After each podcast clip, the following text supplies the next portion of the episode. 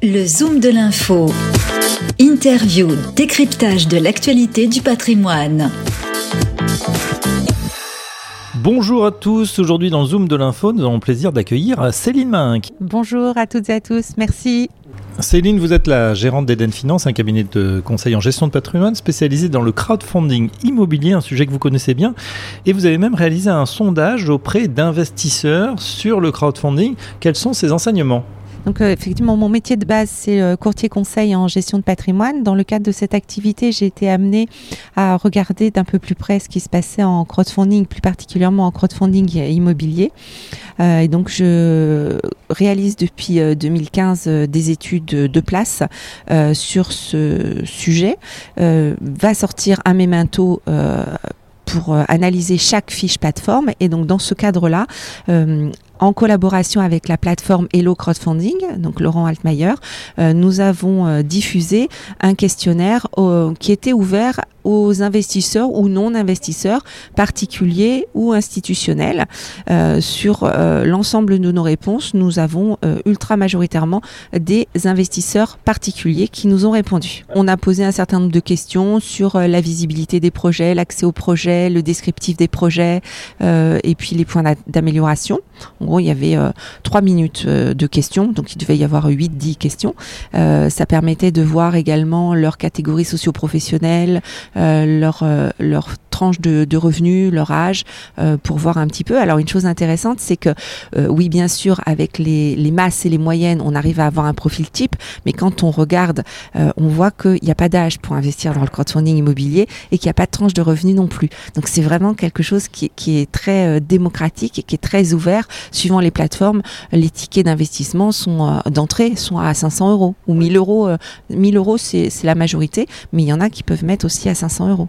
Qu'est-ce qui vous a surpris dans la lecture de ce sondage Est-ce qu'il y a certains enseignements que vous avez tirés? Oui, je dirais qu'il y a deux, deux grandes choses euh, que, que, je voudrais retenir de ce sondage. La première, c'est que on sent sans vraiment aller, mais du tout, euh, dans euh, l'infantilisation, parce que ça, ça serait dommage. Euh, je pense qu'on doit encore parfaire l'éducation des investisseurs sur le non-côté, hein, et donc sur le crowdfunding immobilier notamment, puisqu'on investit dans l'économie réelle avec un sous-jacent immobilier, donc ça procure un certain nombre d'avantages, mais c'est toujours l'économie réelle et non-côté il, paraît euh, logique de se dire que l'investisseur va regarder avec attention euh, ce dans quoi il investit.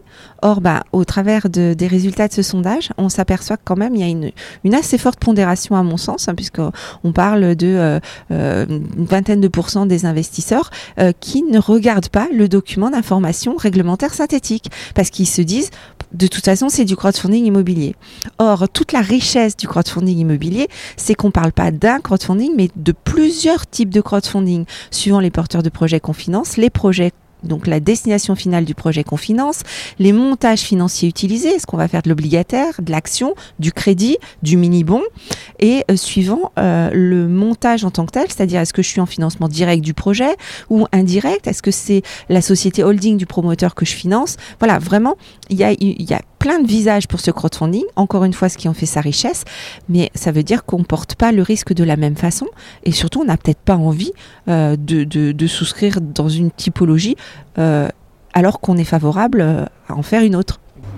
Un mauvais point donc pour les investisseurs. Alors est-ce que c'est aux législateurs ou aux plateformes d'être plus lisibles dans leur communication? Alors les, deux, c'est-à-dire que euh, oui c'est dommage je trouve pour l'investisseur de pas regarder. Maintenant des fois est-ce qu'il n'est pas contraint à être dans cette situation-là parce que, par exemple, eh ben, il a accès au projet au moment où il peut investir, c'est-à-dire qu'il a zéro capacité euh, d'analyse.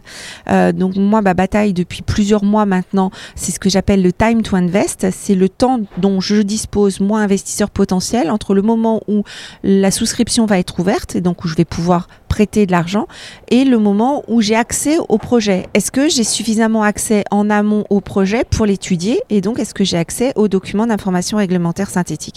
Donc d'ores et déjà, il y a un certain nombre de plateformes qui ont modifié leur comportement ces derniers mois et qui donnent accès 24, 48, 72 heures, voire une semaine avant au projet.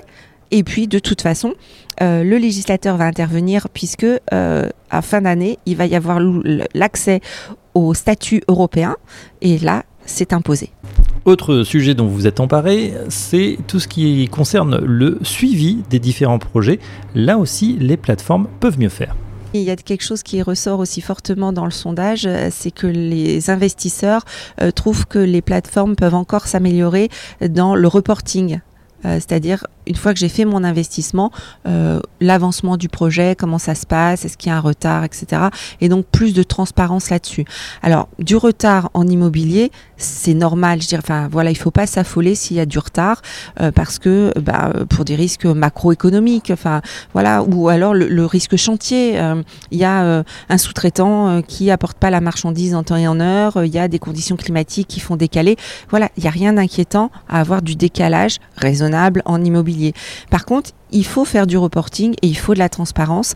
Et là, on a vraiment pointé du doigt le fait que c'était un point d'amélioration euh, qui devait être fait par les plateformes. Vous avez constaté, Céline Main, que certains projets disparaissent ou en tout cas sont mis un petit peu sous le tapis par certaines plateformes.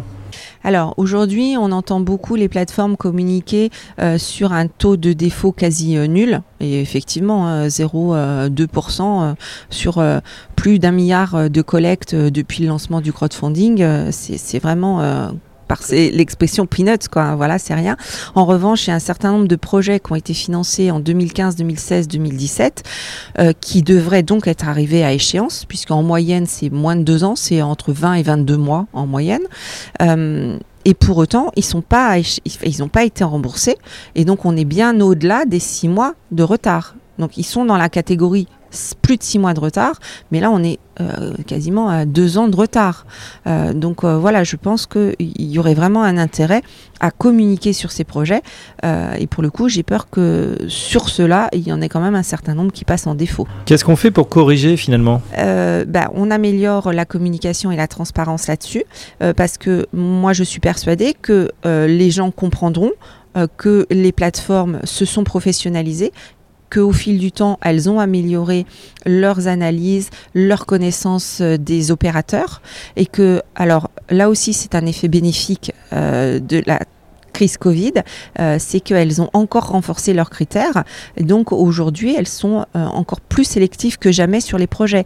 Donc ce qui s'est passé en 2015, en plus avec d'autres propositions de l'AMF sur la transparence des montages, euh, ce qui s'est passé en 2015 ne pourrait plus se produire aujourd'hui. Donc ça, ça, serait pas défavorable à, la, perspective, à l'évolution du crowdfunding immobilier. Je pense que ça serait que bénéfique de vraiment être transparent sur tout ça. Céline Inc, euh, merci. Je rappelle que vous êtes euh, la gérante fondatrice d'Eden Finance. À très bientôt sur nos antennes.